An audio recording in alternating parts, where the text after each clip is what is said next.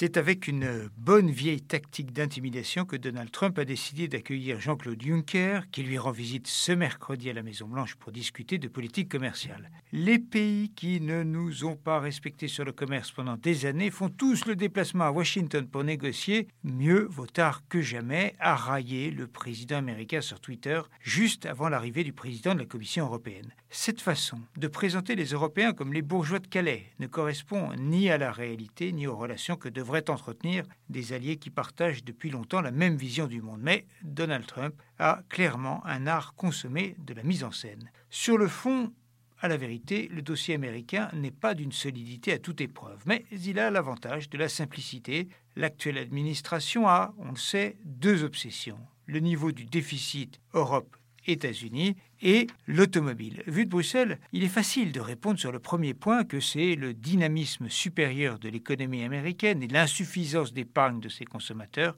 qui explique le niveau des importations européennes aux États-Unis. Sur le second point, l'obsession de l'automobile, ce cas ne peut être traité séparément de l'ensemble des échanges des biens et services. Au total, les droits de douane sont équivalents entre les deux continents, c'est-à-dire très bas. Les barrières non tarifaires, quant à elles, expriment des cultures différentes. L'Europe dit non au poulet chloré, l'Amérique tord le nez devant les fromages français, et alors?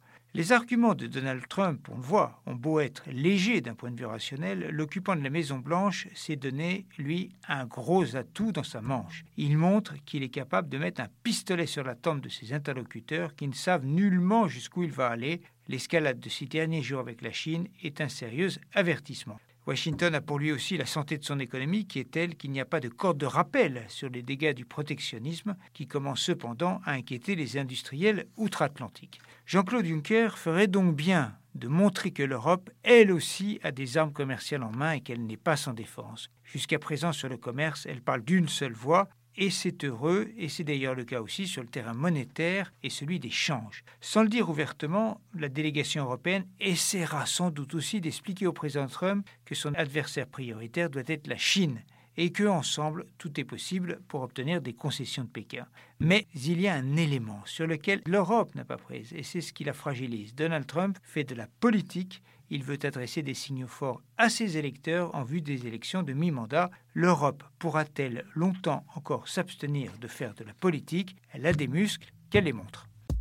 Retrouvez tous les podcasts des échos sur votre application de podcast préférée ou sur leséchos.fr.